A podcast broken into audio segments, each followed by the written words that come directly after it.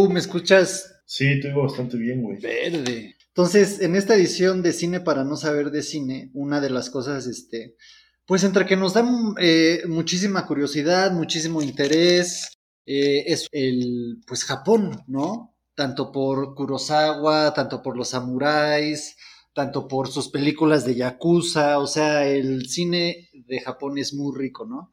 Y entonces una, una de las curiosidades, curiosidades que, que, tenemos es este, pues entender un poquito más lo que está pasando en los cocos de, de esa cultura que para cualquier estándar mundial es exportador de la rareza. O sea, si algún país exporta cosas raras, es Japón, sí o sí, ¿no?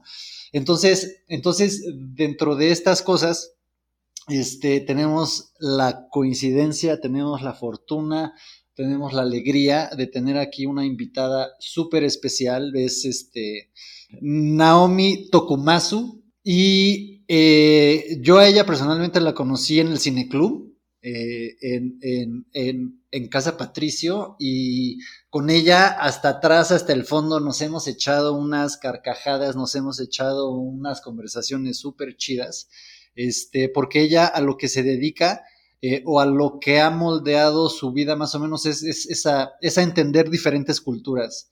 Eh, es, es, japonesa, entonces entiende la cultura eh, japonesa, es, es, ha vivido en, en, México, es mexicana también, entonces también conoce la cultura latina, ha vivido creo también en lugares en Sudamérica y pues bueno, obviamente el inglés y el viajar mucho entre culturas te da mucho, pues esa, ¿qué será? Esa, esa cultura global que es más o menos una cultura medio gringa anglo, ¿no? Entonces, e, ella conoce súper bien esas tres vertientes eh, y nos va a iluminar muchísimo, eh, además de que con ella vamos a ver qué, qué vamos a ver, Java, con, con Naomi. Pues, pues justo eh, vamos a ver una película japonesa de 1985 dirigida por Yuso Itami que se llama Tampopo o tampoco. Y pues nada, justo una de las, como de las formas en que yo conocí a Naomi también, igual yo la conocí en el cineclub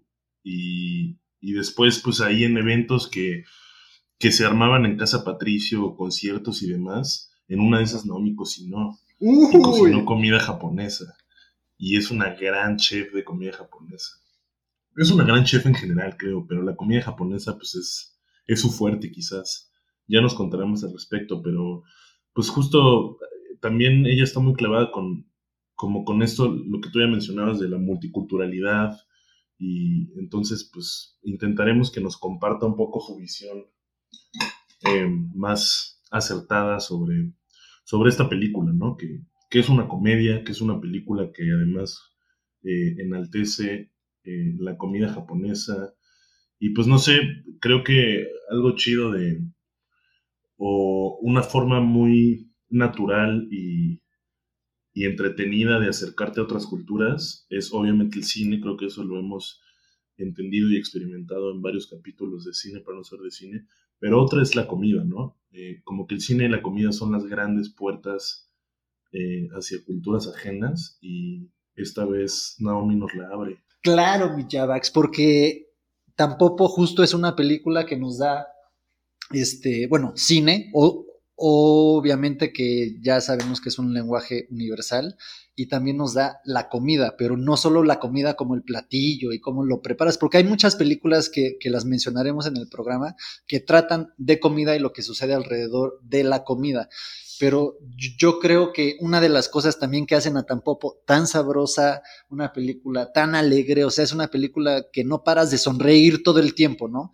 Este, es justo también eh, como, como eh, eh, que lo veremos con, con, con Naomi, ¿no? Hay una historia principal que se podría decir que es el caldo, es el caldo, es la base donde se está cociendo todo y después tienes estas pequeñas como viñetitas que al parecer no tienen nada que ver con la historia principal, con el caldo, pero una vez que se las agregas a ese caldo, puta, te detonan unos sabores deliciosos. Entonces es, es como una película en ese sentido como que muy orgánica, ¿no? O sea, como que no es una narrativa cronológica en sí, pero eh, a lo mejor si... Eh, eh, a, lo mejor también una, una cosa chida que pudiéramos hacer aquí también, si nos metemos a eso de los críticos de cine, nosotros somos los homeless eh, críticos, ¿no? O sea, eh, como como, que tampoco también dentro de los simbolismos que, veremos, pues hace críticas a muchísimos niveles de la sociedad de, Japón a partir de la comida, ¿no? O sea, es una película sabrosa, es una película deliciosa, que ya lo hemos dicho muchas veces, ¿no? Es una película picante, es una película... Eh, eh, Llenadora. Bienvenidas sean entonces a esta nueva edición de Cine para no saber de cine. Vamos a darle. O sea, yo creo que todos saben que es Ciudad de México, tener este espacio, hablar de estos temas. Esto, esto podría ser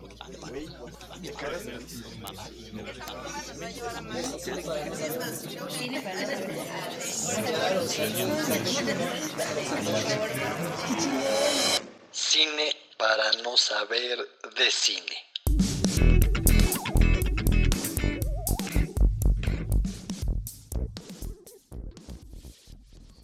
Todos ya tenemos la peli a la mano. Yo, yo la tengo preparada para picarle. Yo igual. Y, y por lo general lo, que hacemos le, le ponemos mute. Yo, yo, lo dejo como en 10, güey. ¿Tú? ¿Sí le pones mute, mute total? Sí, yo sí. Porque como que a veces mi cerebro, creo que mi cuerpo puede multitasquear, pero mi cerebro la neta no. Entonces, como que sí puedo estar haciendo varias cosas con mi cuerpo, pero no con, yo como tengo esta idea de que el cerebro y el cuerpo son como lo mismo, entonces... Claro, güey, porque, o sea, lo que estás diciendo, lo que estás diciendo es que estás haciendo algo que podrías hacer sin cerebro. Sí, eh, sí, eh, como eh, por, ejemplo, digo, y, lo digo mucho justo por, por la cocina, o sea, puedo estar lavando trastes, puedo estar cocinando y puedo estar, no sé, partiendo verduras, pues, ¿no? Ese comentario está muy intenso, güey. Porque cuando. No, no, no, no, no. Te voy a decir por qué. Porque cuando yo estaba trabajando en la cocina, este, los primeros seis meses fueron una pesadilla porque como yo pensaba todo, ¿no? O sea, como que hay pasos, ¿no? Para crear un platillo y entonces pues tienes tus instrucciones y todo tiene que ser muy rápido porque pues la idea es sacar platos y platos y platos, ¿no? Y entonces yo lo iba pensando todo y era como la peor estrategia del planeta porque hay un momento en el que como que tu pensamiento te estorba para hacer cosas, ¿no? Wow, claro, sí. Ajá, entonces como que hay cosas que aprende el cuerpo, ¿no? Como el baile o como otras cosas, ¿no? Justo como aprender a, andar en bicicleta o algo así, que, que, ya se automatizan sin que tú estés pensándolo conscientemente, ¿no?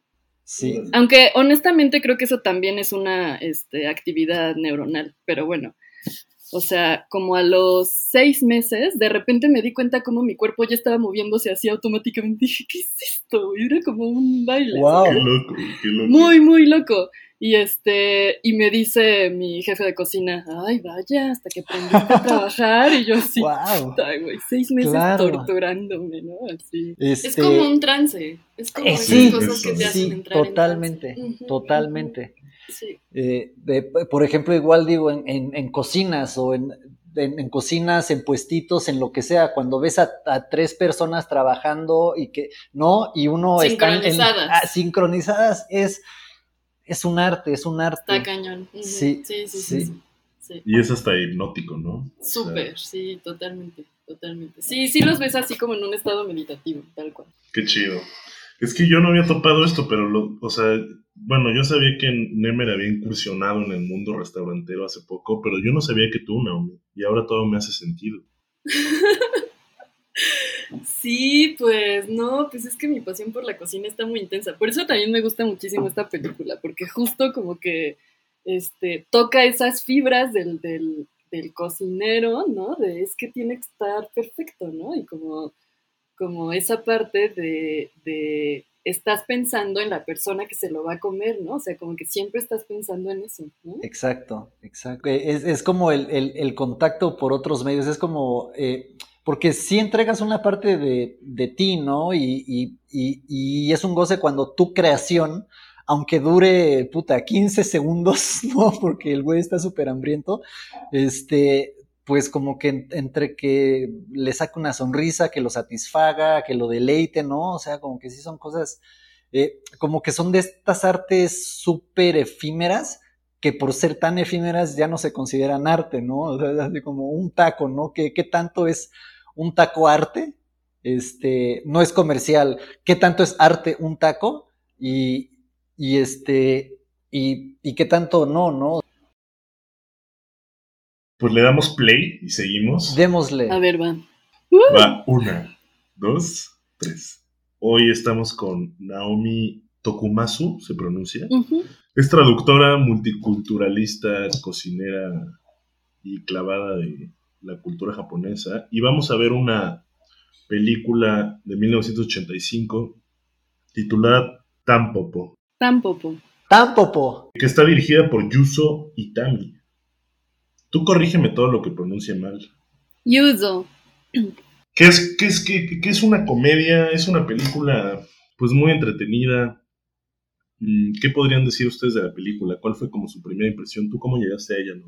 Yo llegué a ella porque mis papás la pusieron en mi casa un Órale. día. Em, Tú, Nemer, ¿cómo llegaste tampoco?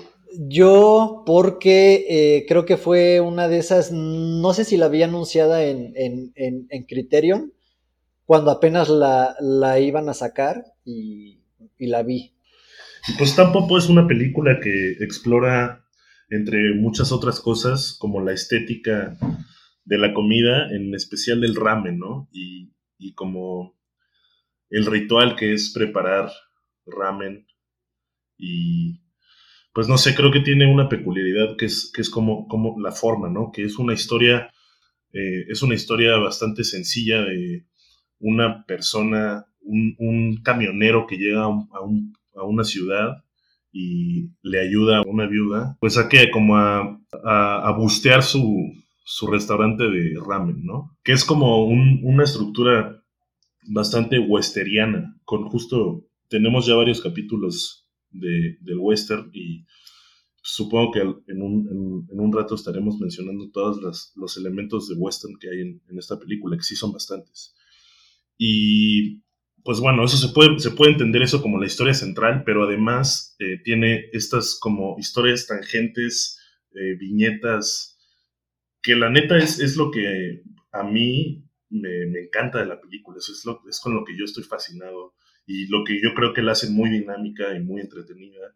Y pues es, es una peli, justo así como, como estamos viendo cómo hacen el ramen con, con todo detalle, creo que eso también se puede extrapolar a cómo está hecha la película. Es, es, es, es muy, muy detallista, ¿no? muy detallista. Yo, yo no tengo ni idea de cuáles son esos elementos del western. O sea, es, es, es eh, por, por ejemplo, eh, que llega un forastero misterioso a una aldea Ah, ok. y, y, y, y trata de corregir alguna moral desviada, ¿no? O, o trata de restaurar el prestigio de algún poblador o, o algo así. Este, se tiene que enfrentar a muchísimos elementos, ¿no? Y luego justo hay unos elementos quizás más obvios como pues, que este güey tiene sombrero vaquero Claro. o, o que, o que el, ca- el camión tiene cuernos, el camión tiene Claro. un adornito de cuernos. Y justo termina, Uh, termina como muchas westerns, que es que este, este hombre que vino a, a este pueblo, que él llegó como extranjero, hizo el bien y se va, o sea, no se queda, ¿no? Es, es también como, hemos visto varias películas que terminan así, como Broken Arrow, que también tenemos un capítulo de eso, em, Shane. Entonces, pues sí, como que es, un, es una película muy consciente de, de sí misma, yo creo también.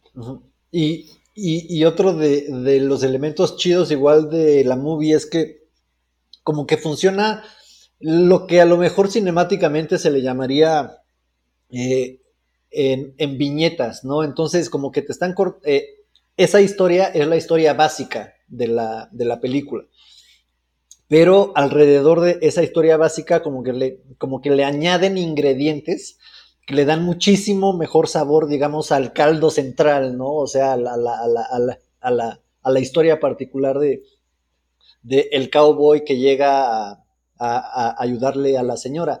Y en esas historias está un gángster, Está este, una historia de, de, de pordioseros, hay una señora ahí como que está toqueteando la comida en el súper, o, o, sea, como que hay todas, todas estas series como de cortos que integran este, al, al, a la película y este, digo, el cuate de la muela, el cuate que se está arreglando la muela.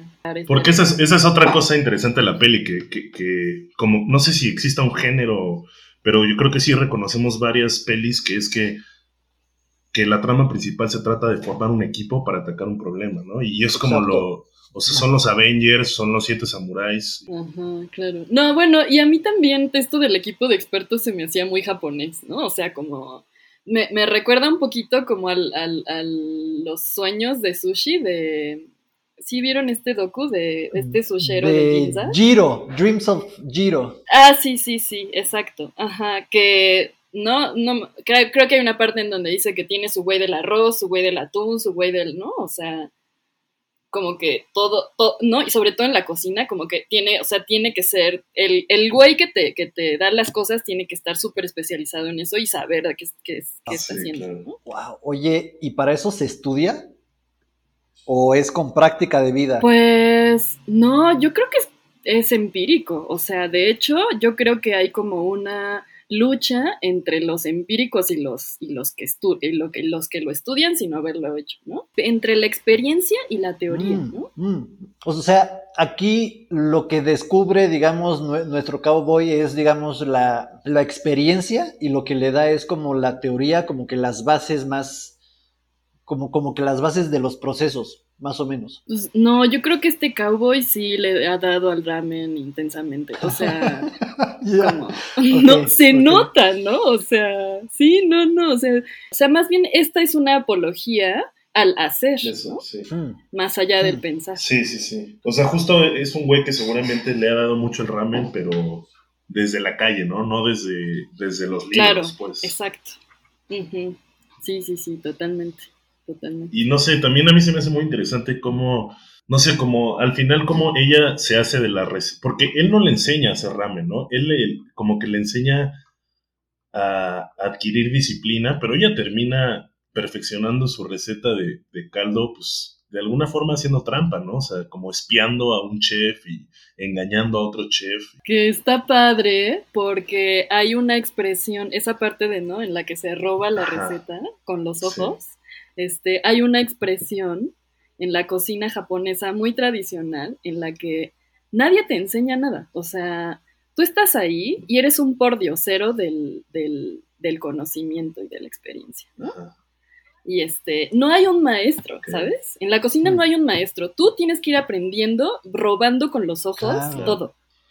mucho como, el, como funciona el cine, ¿no? O sea, los grandes directores justo se repite esta misma frase de muchas formas, pero es básicamente como, güey, todos robamos, todos le robamos a los que nosotros consideramos los grandes directores o las grandes directoras, y pues simplemente hay que robar de forma inteligente. Sí, eso, eso es porque yo, yo encontré una conexión este, con los Yakuza, porque como que me, como que me sacó mucho de, de, de pedo que hayan metido esa viñeta.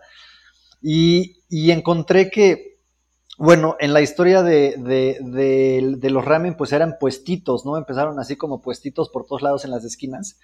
Y creo que al principio eran ilegales, este, pero los que sí seguían eran protegidos por los yakuza, y esto es como por cuando estaba Japón después de la Segunda Guerra Mundial. Entonces, como que ahí hay ya un vínculo histórico entre, digamos, cómo se desarrollaron eh, los mafiosos y cómo se desarrolló ahí la vendimia del ramen, que, que, que, justo como que, como que no lo integran en la narrativa de, de, de, la película en Tampopo, pero está presente. Entonces, como que me dio muchísima curiosidad, o sea, ¿por qué, por qué estaba ahí esa escena, no? Yo, yo encontré una entrevista por ahí muy interesante de justo que le hacen a la personaje o la, a la actriz que interpreta a Tampopo, que ahora no me acuerdo su nombre, pero ella es esposa del director. Y, y justo pues ella cuenta como pues varias inside stories de la película, entre ellas unos detalles chidos de cómo pues, ella y, y, y Yuso y Tami iban a scoutear tienditas o restaurancitos de ramen por todos lados y se me hizo muy romántico. Pero justo dice que ese güey era pues era como un vato que estaba muy en contacto con la gente y que había trabajado de muchas cosas en su juventud, entonces que tenía muchas historias en la cabeza y que un poco estas viñetas y estas, estas historias tangentes, pues fue un poco su manera de, de poner esas historias en pantalla, que, que, que, de, otra forma quizás hubieran sido, no sé, seis cortitos, pero pues creo que es, es muy cabrón como lo hace. O sea, justo ahorita esta escena que vimos de cómo están ellos haciendo el, el entrenamiento físico y de pronto vienen los güeyes de, de, de, trajeados a lo lejos y la cámara como que los sigue. Los del corporativo. Ajá. Sí, sí, sí, sí, sí. No, yo sí, no, o sea, definitivamente ninguna historia paralela es gratuita, ¿no? O sea, todo tiene que ver con, con una parte del comer o del sí, ingrediente y todo tiene que ver con, con como con la sensualidad alrededor de eso. Claro. ¿no? Sí, o sea, como que toma, o sea, no sé, está la sexualidad y la comida, está la muerte y la comida, en esa escena de la madre que es una escena rarísima, ¿no? Uf, Justo, Uf, uf, uf, es muy fuerte fuertísima. sí. y, y como que desta- de- destaca por, por lo triste que es, ¿no? A comparación sobre todo con el resto de la peli, que es, que es de una ligereza muy cabrona, no sé, o sea, está eso, está la enfermedad y la comida con el güey del dentista, está la vida y la, y la, comida con, con, la, con la escena de créditos del bebé. Entonces creo que sí, o justo todas estas escenas tangenciales, eh, pues sí, acá, o sea, el, el núcleo, lo que las conecta últimamente es la comida, ¿no? Y, y cómo la comida pues es parte de, no sé, a mí me viaja mucho el, el ritual que es comer, ¿no? Que es sentarnos en una mesa donde todos nos podemos ver. No sé, siento que si de pronto llegaran los aliens, ese pedo que nosotros ya tenemos tan normalizado, se les haría una cosa muy rara. Sí, que es a la vez este, una necesidad biológica y una actividad social, no sé, igualmente necesaria, ¿no? Exacto. Y, y, o sea, yo creo que es algo que, como de esas cosas que se repiten en todas las culturas desde tiempos muy antiguos, ¿no? O sea, este ritual de sentarse a compartir alimentos. Sí, sí, justo esa escena como en donde el oficinista llega corriendo a su casa sabiendo que su esposa está a punto de morirse y lo que le pide así como como ya sé que te vas a morir, yo lo único que quiero es que cocines, güey. Claro. Que te, que te eches la cena porque esa es mi relación contigo, Sí. ¿no? Sí. O sea, eso habla mucho de roles de género, Claro. ¿no? Pero, pero incluso con ese, con esos roles de género que ahorita están como tan satanizados, o sea, encuentras una belleza ahí muy cabrona, ¿no? O sea, es, es, es justo poderosísima, ¿no? Porque llega la señora eh, medio desmayándose, toda sudando ahí, ¿no? Re- rebotando por la cocina, les, les, les hace el ramen, Chahan, les hace yakimeshi, les hace este arroz frito. arroz frito. Y este, y se lo sirve y justo casi casi pone la olla en la mesa y cae muerta. Ajá, pero antes de eso, están comiendo y, y ves la sonrisa en la boca. Claro, claro, de ella. Ujú. O Sí. sea, porque ese es su placer también, o sea, este, es esto de, de dar amor a través de, de alimentar al otro. Claro, o sea, desde como, como es, la comida y el nutrirnos y meternos como gasolina, ¿no? Casi, casi. Este, como, o sea, como- gasolina no nada más, digamos, material, sino también emocional o espiritual o yo qué sé, ¿no? totalmente, totalmente. O sea, y, y la, y la señora pobrecita cae muerta y los niños se echan a llorar y después lo que su papá les dice es, es lo último que les hizo su madre, cómanselo mientras está caliente. Qué locura eso. Uf, sí, no, qué. Y, y por muchísimos niveles pega, ¿no? O sea, quieres llorar, pero quieres comer, o sea, el- la muerte de tu madre siempre te vas a ver a eso, este, pero también es el respeto a ella porque realmente es lo último que hizo y después te lo acabas y ya el plato está vacío y nunca más te va a volver a hacer nada, no. Uf, O sea, es poderosísima esa escena. pero que también mantiene la ligereza, o sea, como- me gusta como en Increíblemente, cada escena hay una seriedad y una ligereza que se complementan, o sea, es como ¿no? Así, es, de verdad es genial. Sí, digo, a, lo mejor como que la forma simple sería el humor inteligente, ¿no? Pero es como, como que también el tacto y el respeto que se le tiene a la comida y al fenómeno del el ritual. Ah, eh, porque lo que iba a mencionar era para que ubiquemos al gángster, para todas aquellas personas que nos están escuchando desde Yokohama, eh, Japón, que son fans de cine para no saber de cine.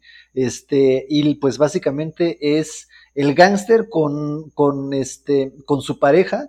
Y eh, ellos fueron los que abrieron esta película y los vimos frente, eh, sentados en, en, un cine que les sirven acá una comida super VIP eh, y se empiezan a, dirigir hacia nosotras diciéndonos, güey, ¿qué pedo? ¿Tú qué comes mientras tú ves tu peliculita? Le echas salsita, le echas chamoy, le echas maple, ¿qué le echas a tu comidita? Y de repente se voltea y se golpea un cabrón que estaba ahí masticando palomitas.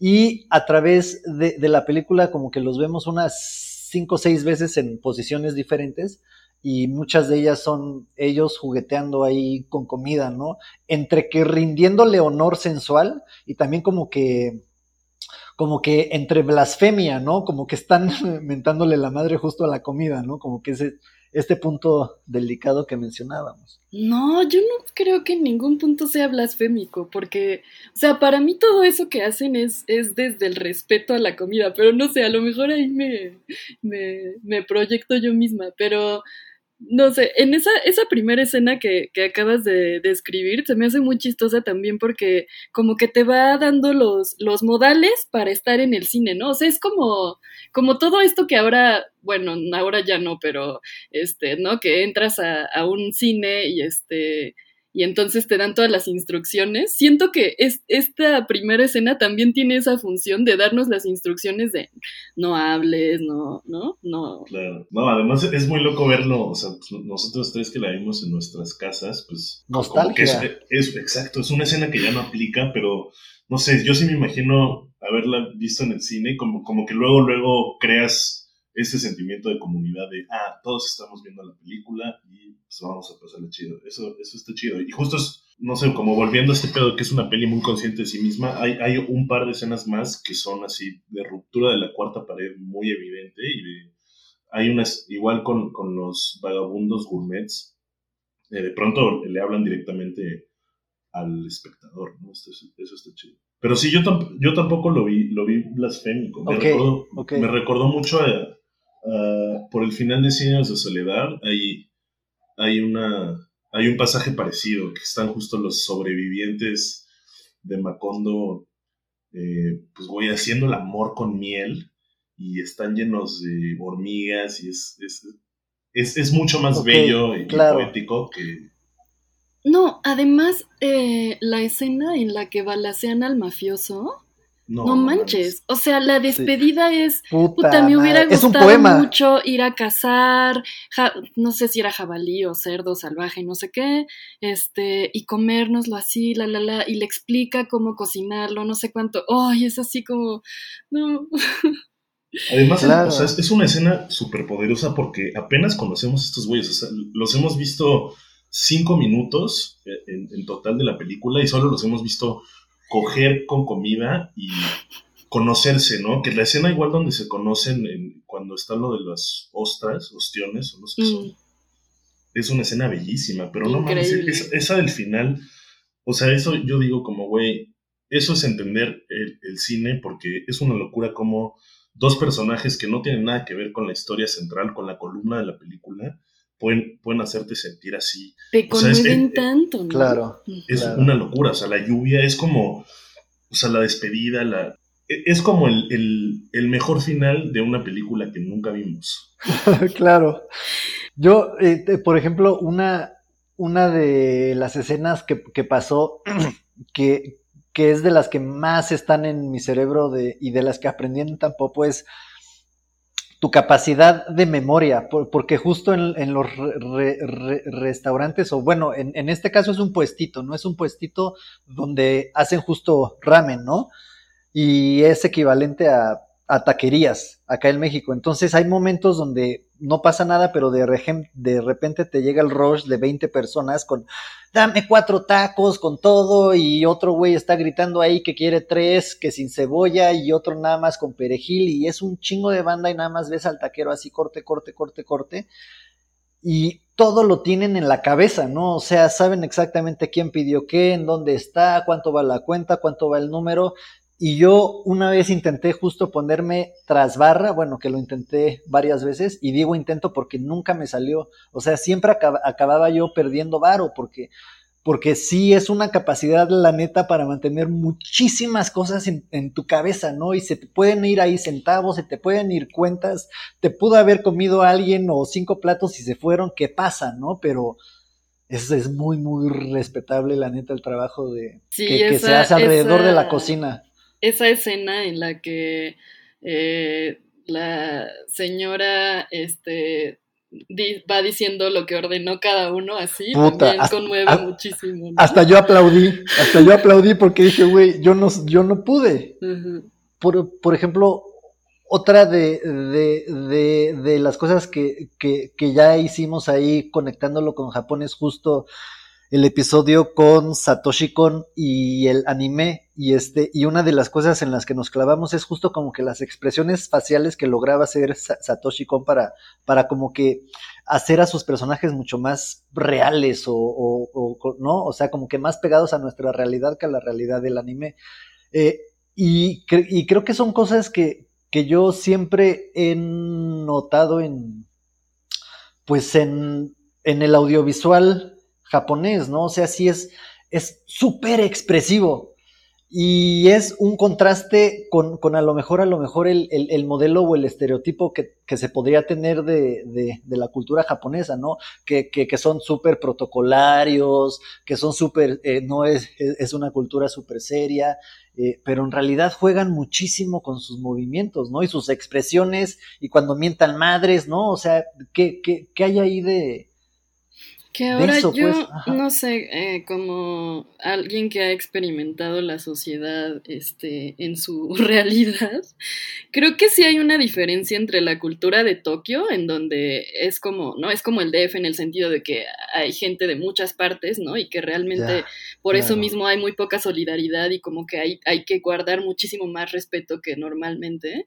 y las culturas locales de otros lados, ¿no? O sea, como que... Mm. Mm, me da la sensación como de que fuera de Tokio, o sea, de hecho Tokio tiene la, la eh, ¿cómo se dice? Em, la fama de que la gente es, es fría y no se, no hay intimidad, ¿no? Como, como Nueva York, más o menos, o sea, como unas, pues, pues es una ciudad global, digo, o sea... Es una ciudad global en que junta, junta gente de muchas localidades y eso mismo hace que haya que mantener como la armonía a través de la distancia o algo así. O sea, por ejemplo, justo ese, esa como afinidad por el, por, por los tiempos y por el rigor y todo, o sea, ¿cómo se contrastaría, por ejemplo, con esta escena de los homeless? O sea, sí es algo, o sea, como, como que los homeless son, o sea, ¿qué, qué, qué función tienen ahí en, la cultura japonesa, no? Pues se me hace, no sé, la verdad, como que a mí me hace pensar mucho en que justamente en los ochentas era, estaba eh, la burbuja económica en Japón y todo el mundo tenía mucho dinero. Y, pero después cuando explotó la burbuja, este mucha gente se quedó sin trabajo y hay mucha gente que dicen que de ahí empezaron a surgir los homeless en Japón. Entonces, esta película se adelanta a eso, porque la explosión creo que fue en los 90, 90, 91, ¿no? Y esto es 85, wow. Sí, entonces esto también, no tiene que ver con eso. Yo no sé si tenga algo que ver, pero justo cuando deciden ir a ver a, a este güey, a este homeless, em, el Goro lo menciona como el anciano maestro o algo así. Y, y según yo, hay algo ahí como con la, entre la, en la relación de Japón con sus ancianos, ¿no? Y como... O, o Desde eso el principio. ¿no? No, desde el principio. O sea, cuando tenemos al, al viejito que está explicando cómo comer ramen. Uy, o sea, uy, ahí tienes uy, al sensei claro, grande claro, que sabe cómo claro. hacer las cosas y que te dice cómo hacer las cosas, ¿no? Claro, bueno, o, o- o- o te sugiere la forma correcta, ¿no? Que, que pues bueno, a, la- a lo mejor en la cordialidad este, social en Japón, pues es casi casi una instrucción, ¿no? O sea, o lo Pues es una o te- instrucción y realmente mucho de, de- del arte japonés o de la artesanía japonesa tiene que ver con instrucciones que se han pasado de generación en generación, de maestro en maestro. Y sí hay, sí hay como, o sea, los ancianos sí tienen como una connotación de sabiduría y de, de al- alabanza, ¿no? Al- Algo así. Pues sí, al menos tradicionalmente. Ahorita no sé qué tanto, sobre todo con esta cosa de que hay, o sea, no estamos en esta sociedad en donde hay más viejos que jóvenes y se está se está volviendo un problema, ¿no? Claro. Yo, yo, yo, por ejemplo, una, una de, de las anécdotas que tengo de, de homeless que me sirvieron luego en África fue este, siempre sigue a los animales y en específico a los felinos. Este, o sea, si alguna vez alguien está pasando hambre, la neta sí ya, ¿no? Este, en un basurero acérquense y lo que se esté comiendo un gato, agarren eso. Porque Ok, porque eso, Eso es, es- sano. eh, sí, porque por ejemplo, lo- los perros llegan y son bien idiotas y se comen lo que sea si tienen hambre. Eh, las ratas, obviamente, lo que tengan ellos no lo quieres tocar. Y los gatos, por lo general, son hasta suficientemente cu- cuidadosos que ellos sí, eh, como, como que se han, eh, como que ellos sí han llegado a abrir como hasta latas, ¿no? O sea, como que son súper cuidadosos con sus garritas, se pueden pasar tiempo ahí. Entonces, si un gato está comiendo algo es porque es, es así casi deluxe en el, en el basurero. Y este, pues entonces cuando fui a África, ahí sí, este, o sea, porque había periodos donde la neta, pues, era comida de alrededor, ¿no? Que, que, que, que- a lo mejor son, son, son, son, cosas que a veces pasa, pasa con la comida y como que no conectamos, ¿no? Que como que la comida también tiene un, un lugar específico. Eh, y un ejemplo loco es el sushi, o sea, el sushi de dónde es, ¿no? O sea, está en todo el mundo, se hace de mil diferentes formas. Aquí le, hay uno dragón que le echan, este, no sé, aguacate y piña y pastor, ¿no? Fíjate, Este, perdón, perdón, acá fíjate cómo lo hace, por favor, porque esto, o sea, esto es prof de profesionales, güey. O sea, esto es, esto es de verdad cómo te enseña Julia Child a, a hacer el omelette. Ah, mira, creo sus manos son manos de mujer.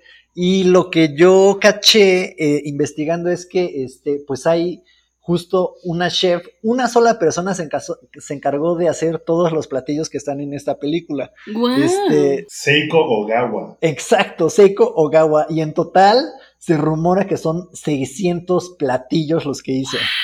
¿En serio? No. Sí.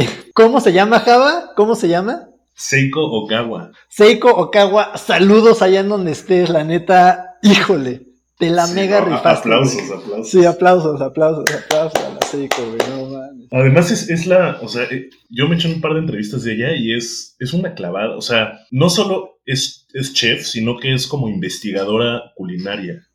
Órale, la es una locura, o sea, Qué chido. no sé, cuenta ahí, por ejemplo, que la escena de las ostras, pues no era temporada de ostras y ella ya lo sabía desde antes, entonces como que ella solo leyendo el, el- el guion dijo como, güey, aquí vas a tener un pedo porque no es temporada de ostras. Wow.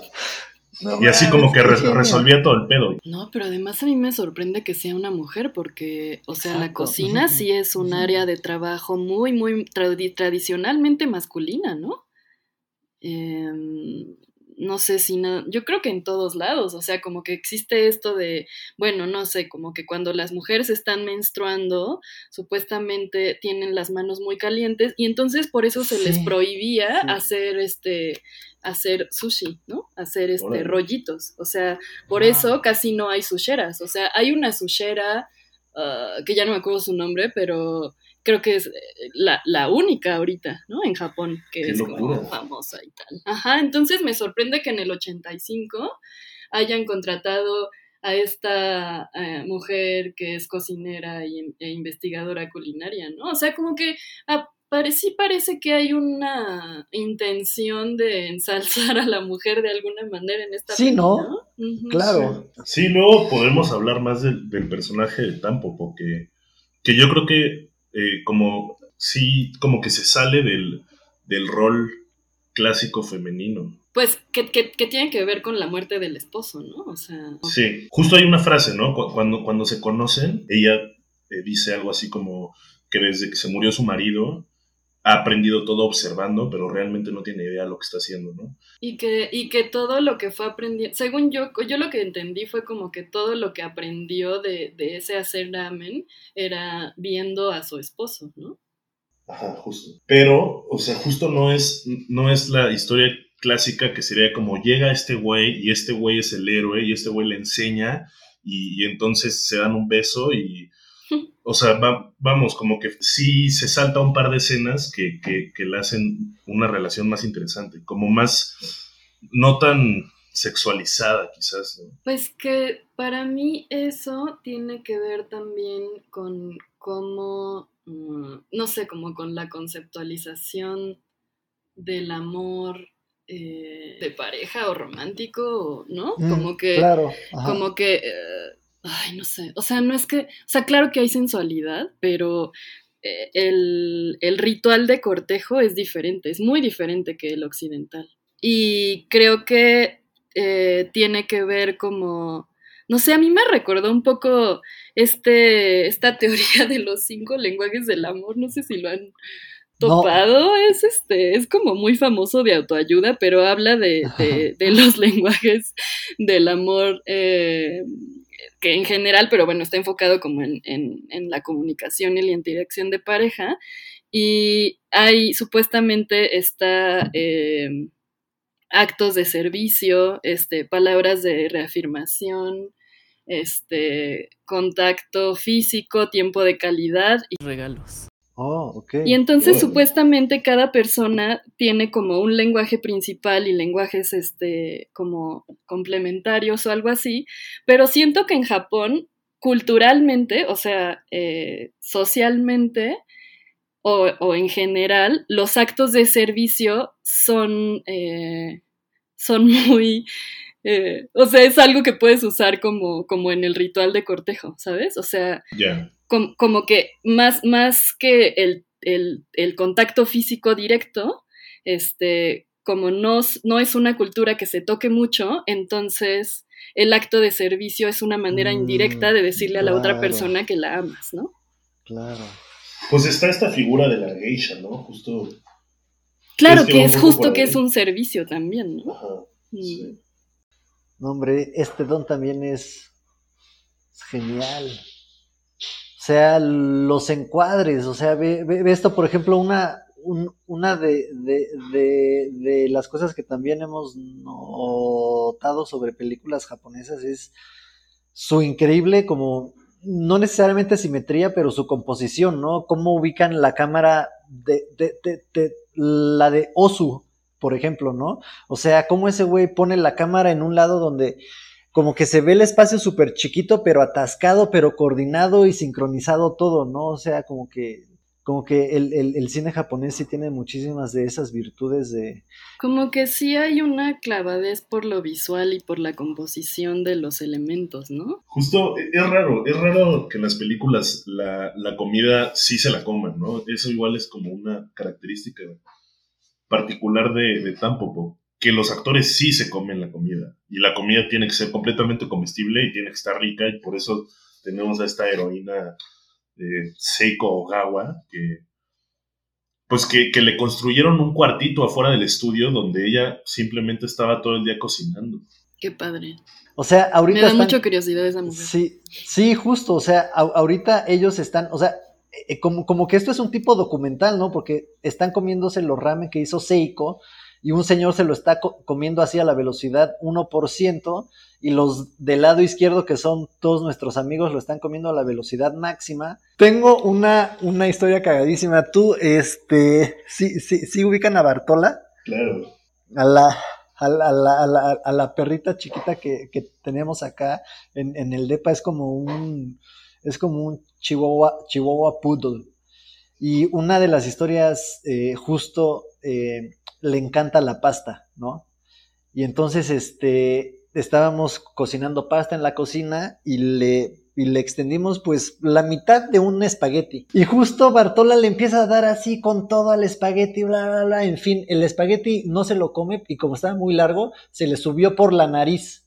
Entonces tenía un espagueti metido en la boca y el otro saliendo por la nariz. Y entonces como que lo, intenta, como que lo intentamos de jalar así para arrastrarlo y sacarlo, bueno, to total, se le quedó atorado ahí este una pasta y, y la pasó mal. Uy, uy, no, esto todo. Sí, no, esto, esto es real. Estamos viendo cómo partieron una, una tortuga. Y que además, sí. este, a mí, a mí esto me recuerda eh, alguna vez que un, bueno, trabajé para unos restauranteros que, que, que, estaban, que tenían de consultor a un chef japonés, un sushero.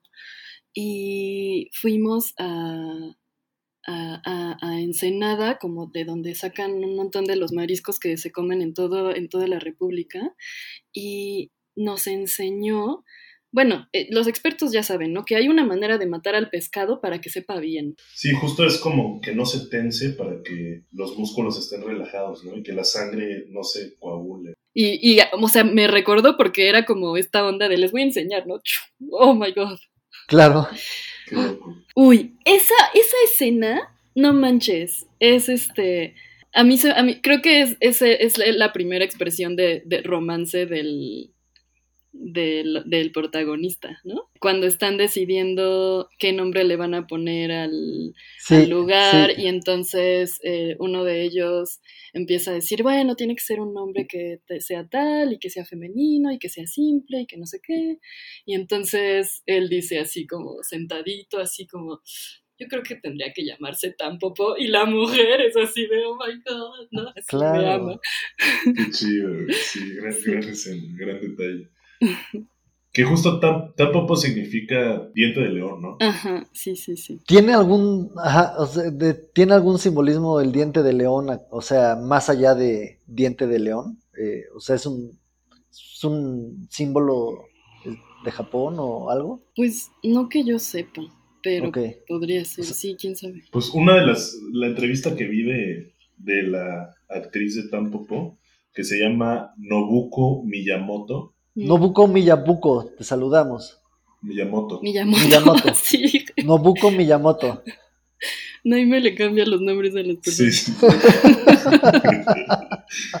Pero justo, justo ella explica cómo esta película en realidad pues en Japón fue un fracaso, ¿no? Y que fue más bien en, en, el, en el resto del mundo que, que sí pegó y que se hizo una película de culto, más o menos.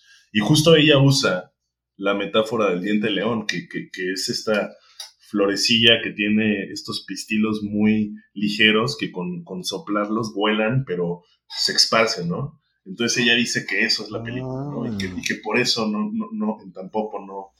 Wow. Obviamente ella lo explica de una manera poética y hermosa, pero, pero yo todavía me pregunto por qué no es una película, por qué, por qué no pegó en Japón. Y no sé, creo que, o sea, porque hay otra cosa interesante que es que yo creo que cualquier persona en el mundo entiende tampoco. Es bastante universal, a pesar de que tiene todo, todo esta onda cultural. Creo que me da la sensación de que los autores que de alguna manera escriben para, para que también la gente del extranjero lo entienda es muy criticada localmente, ¿no? Mm, Creo que lo mismo le, mm. le pasa a, a, Murakami, ¿no? También. Claro. Y a Kurosawa. Claro. Claro. Este, pues para cerrar este, eh, eh, digamos, esta sección, me voy a echar lo que está pasando en el cine en 1985. Entonces, en 1985 en Japón está saliendo Mishima de Robert Schneider y también Mishima pues fue un, un, objeto de culto, ¿no? En Japón el, el, militar suicida, escritor, poeta. Está saliendo también Ran de Kurosawa y está saliendo una que se llama eh, Burmese Harp, el, el arpa Burma de Ishikawa. Esas son las tres peliculotas que están saliendo este mismo año. Y en el mundo en general está saliendo Brasil de Terry Gilliam, Comancy, Vagabundo de Agnes Barda, Police Story de Jackie Chan, saludos a Jackie Chan, baby, por favor, vive Jackie Chan. Eh, Eh, Back to the Future, Regreso al. Futuro, sale ju- justo este año. Y After Hours de Scorsese. Entonces, con ese año sale justo Tampopo. Yo creo que esos datos son chidos para concluir esta sección. Nos vemos del otro lado. Estamos platicando Tampopo, comida, amor, romance, cultura, multicultura, sociocultura, todo con Naomi. Regresamos, cine para no saber de cine. Bye. Chao. Vamos por esa chilini.